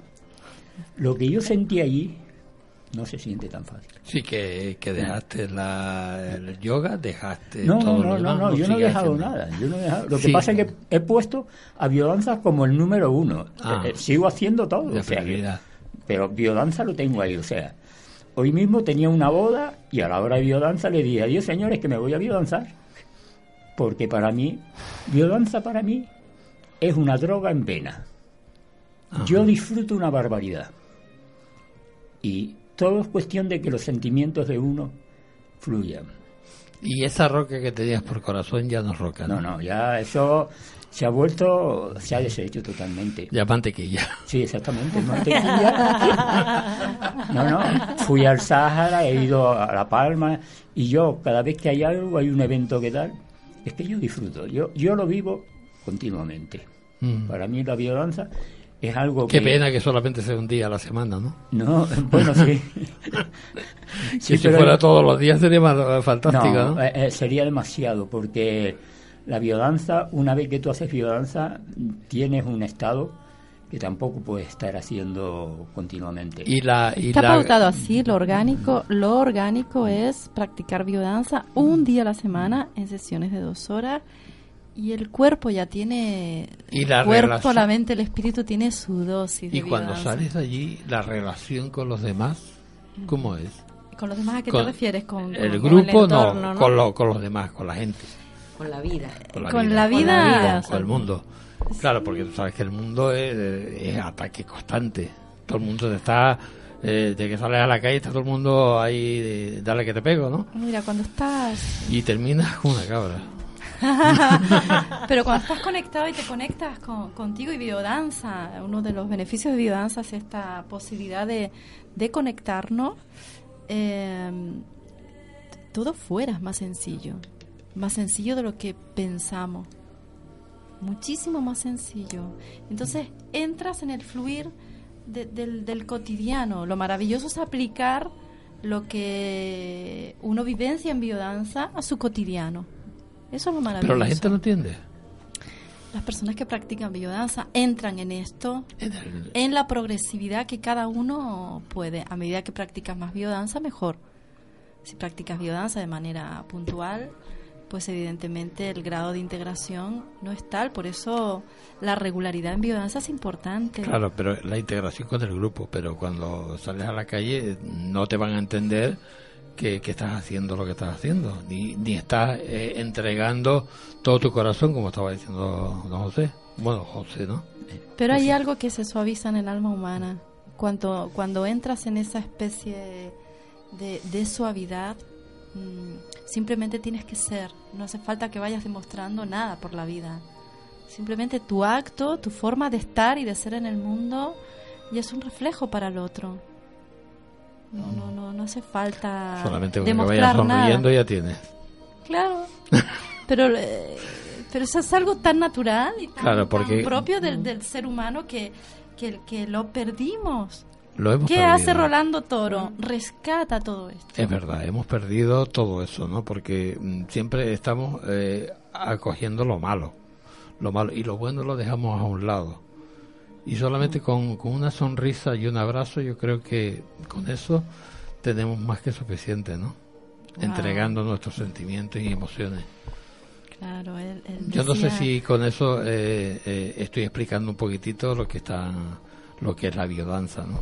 Sí, sí, sí. Ten, ten en cuenta una cosa que, que biodanza es un sistema que está eh, estructurado a través de un modelo teórico científico. Es decir, biodanza no es cualquier cosa, que ahora estamos aquí hablando de biodanza como que hablamos de mm, tipo de café. No.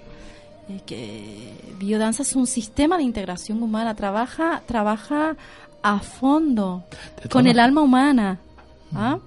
Y decía Rolando Toro que, que, que no basta liberar al ser humano de su miseria económica, sino que es necesario también liberarlo de su miseria afectiva. Por eso crea este sistema para la humanidad. Es un sistema revolucionario que implica una gran evolución. Mm. Eso es muy difícil de entender para mucha gente. Mm. No lo sé, para mí no, para mí no, porque, bueno, más o menos te estoy entendiendo, ¿no? Pero para mucha gente que te está escuchando seguramente no lo entendería, a no ser que lo haga. Sí, haga la hombre, biodanza vamos a ver. y lo, y lo interprete, sí. No, realmente yo lo, lo vuelvo a llevar un poco a mi terreno inevitablemente. Por supuesto, donde Eh, quiera. ya, mm, gracias a Dios, ¿no? Gracias a la vida o gracias a, a esa evolución, ya no hablamos solo de una inteligencia cognitiva, sino que hablamos de un abanico increíble de tipos de inteligencia. El hombre, cuanto más sabe, no es más feliz. No hace falta la mente para ser feliz, sino la integración de lo que piensas, lo que sientes y lo que haces. Porque muchas veces esta infelicidad y esta infertilidad existencial es debido a que pienso una cosa, siento otra y hago otra. Y al final te crea un, desbarajuste en tu vida, en tu existencia y una infelicidad. Sin embargo, esta propuesta de integrar estos tres centros en nuestra existencia, en nuestro cotidiano, a mí me parece la revolución más grande que puede a la que podemos aspirar. Es la revolución de tu existencia. Tú decías, y cuando vamos fuera no nos van a entender, es que no hay nada que explicar, porque es algo de dentro hacia afuera. Tú transmites, lo transmites tu felicidad, tu vocación de ser más amable contigo y con el mundo. Cuando eres amable contigo, eso lo proyectas afuera. Y esa amabilidad hacia nosotros mismos es lo que tenemos que reaprender los adultos y enseñar a los niños que podemos ser felices a través de esta relación afectiva, amorosa, con nosotros mismos, porque eso es lo que vamos a repartir luego a manos llenas. Y eso Claro. es lo que entramos en biodanza con catarro, agotados, con agujetas, y salimos radiantes no por los besos y los abrazos, sino porque nos hemos permitido dejar la cabeza para sentir y, permitirnos sentir y ser vulnerables y permitirnos estar tristes, porque ese es el primer paso hacia la alegría. E- Esa es la maravilla, es una auténtica revolución. Eh, La biodanza, la sesión tiene una secuencia, ¿no? Empiezas con mucha actividad y luego vas hacia adentro, ¿no? Y de dentro vuelves hacia afuera a repartir este, este, esta visión amable al mundo, ¿no? Ya, pero empezando por uno, ¿no? Yo lo decía que la gente de fuera no lo entiende porque, claro, te, te ven con la sonrisa y dices, este hombre es tonto. a ver, y lo que estás entregando es amor y, y, y- y los sentimientos, ¿no? Lo que estás hablando tú. Pero claro, te ven con, con la sonrisa y ya enseguida eh, está empezando otra cosa, ¿no? Bueno, ahí hay que entender que, que- Eh, que las personas tienen están muy mediatizadas o, o no por, por los juicios y los prejuicios. Pero en cualquier caso, cualquier ser humano necesita ser amado, Por supuesto. cualquiera. Y a lo mejor la única forma que tuvo de, de obtener afecto es, es- es a través de su carácter agrietado.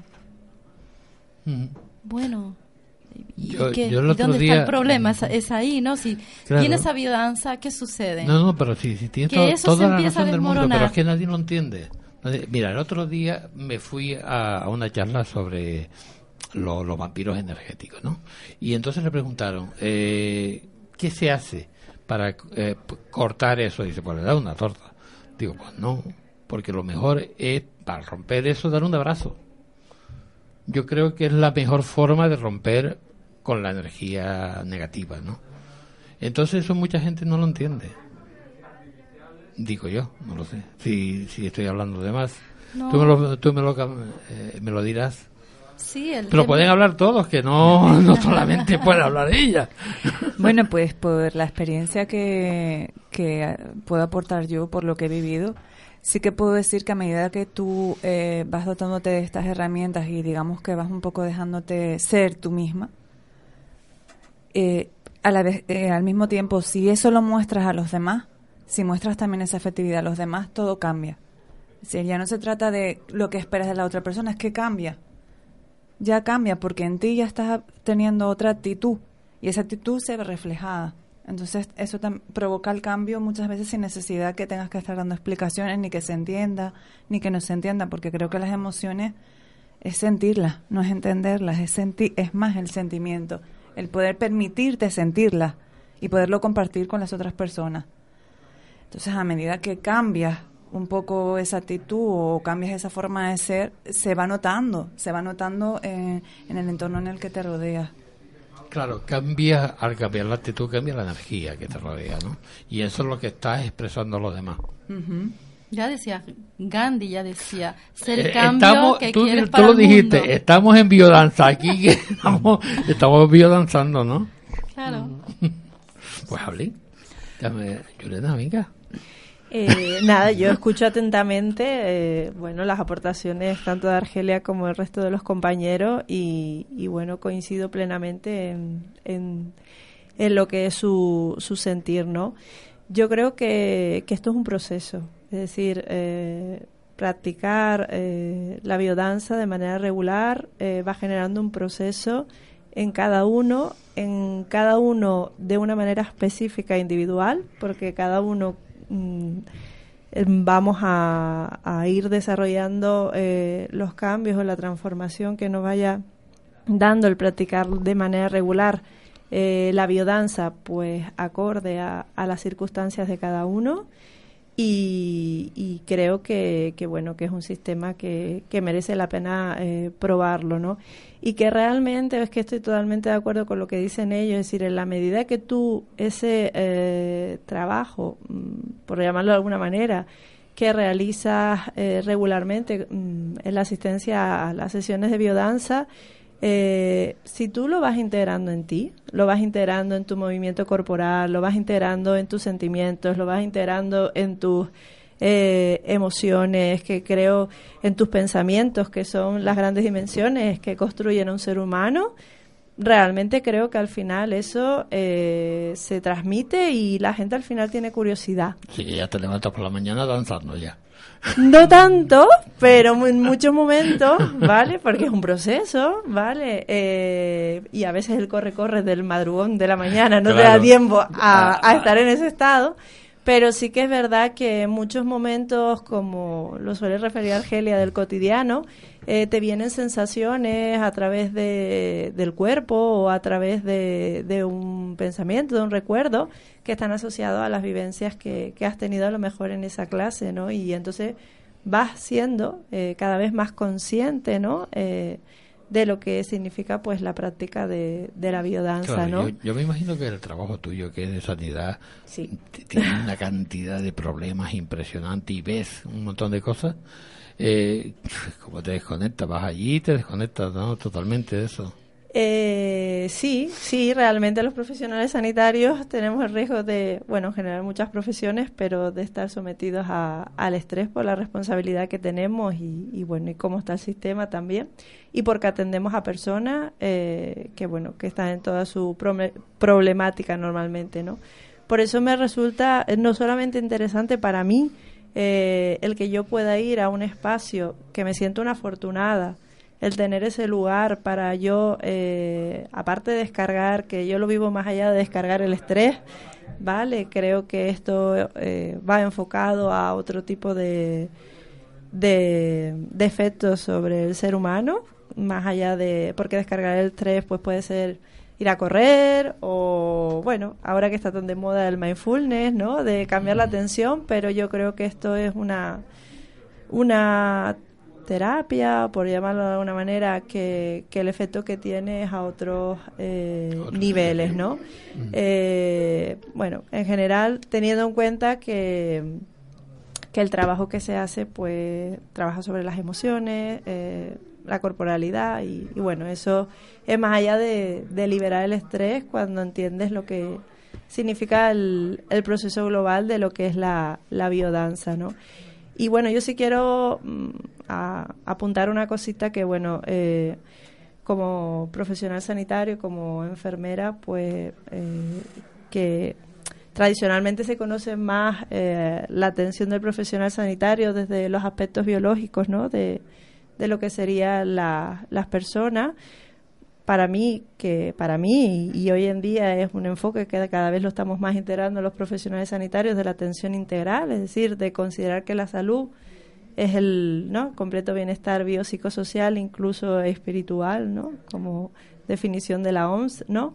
Eh, eh, prácticas de este tipo de, de disciplinas como es la, la biodanza, pues fomentan la salud precisamente por eso y previenen eh, numerosos tipos de complicaciones de enfermedades, porque no solamente están mm, actuando sobre los aspectos biológicos de- del ser humano tradicionales que conocemos, sino también sobre lo- los aspectos eh, emocionales y, y sociales y espirituales, y por eso al final hace que la salud física eh, de las personas pues mejore.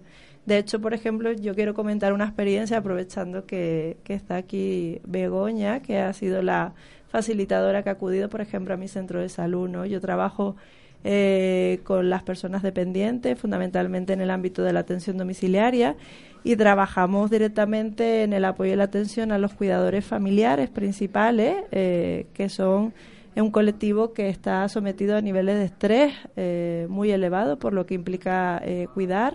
Y nosotras eh, nos dedicamos a la atención, digo nosotras porque trabajo con otra compañera enfermera de enlace, nos dedicamos a, a la atención tanto individual, pero también grupal. Eh, las invitamos a acudir al centro de salud a sesiones de formación, de cuidados, eh, de recursos sociosanitarios, pero también trabajamos muchísimo con ellas la gestión del estrés y dentro de la gestión del estrés les acercamos a, a bueno a recursos personales que les pueden ayudar a bueno pues a sentirse mejor en definitiva no y uno de los que hemos integrado pues el, con la colaboración de, de, en este caso de, de Begoña es hacer biodanza en, en el centro de salud, ¿no? Y, y bueno, y a partir de ahí, pues ha surgido la iniciativa en el pueblo, por ejemplo, de que se haya creado un, un grupo de, de, biodanza de manera particular, ya a través de ella, pero bueno, hacemos de puente de enlace para que conozcan eh, recursos para que pueda mejorar pues la salud desde un punto de vista del enfoque eh, integral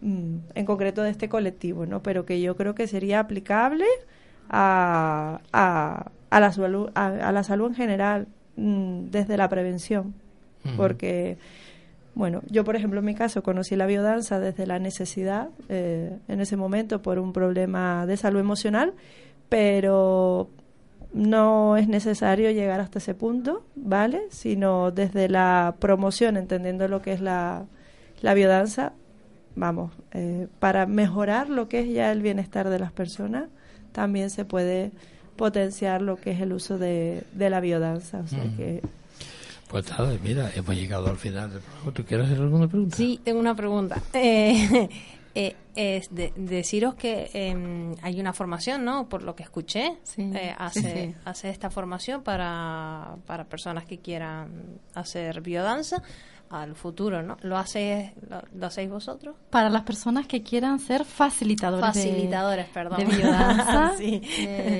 Sí, está la escuela en, en, en, aquí en, en Tenerife. En, eh, ¿Habló aquí en Tenerife? En Tenerife está la escuela de, de, de, formación de profesores de biodanza, de facilitadores de biodanza de Tenerife. Ah, eh, en toda España hay escuelas de formación y en todo el mundo también, porque biodanza está extendida ya a, a todos los países.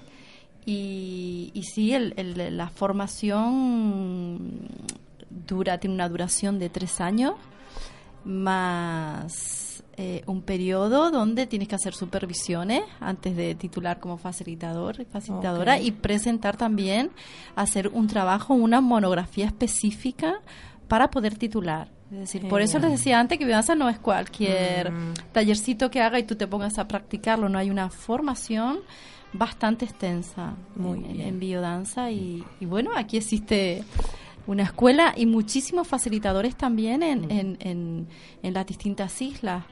Así que la gente que quiera, Que quiera hacerlo, pues, aproximarse a la biodanza tiene las oportunidades aquí, ¿no?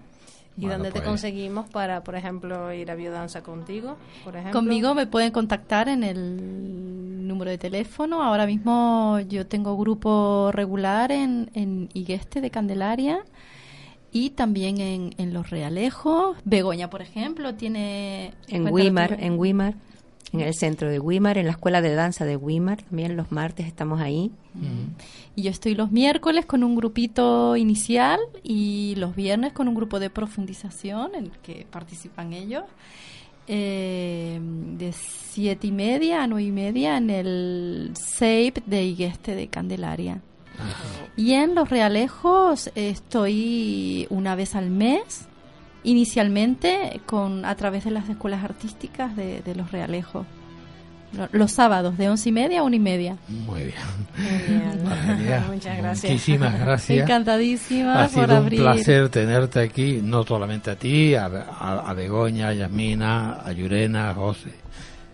A usted no sé el nombre. Ramón. Muchísimas gracias a todos y, y- y espero espero probarlo, la verdad. Gracias a porque me por ha abrir este encantado. a Cuando quieras. eh, aquí tienes tu casa y tienes los micros para ti, cuando tú quieras. Gracias, gracias. Muchísimas Gracias. gracias. Gracias, y que sean muy felices hasta la próxima semana. Gracias.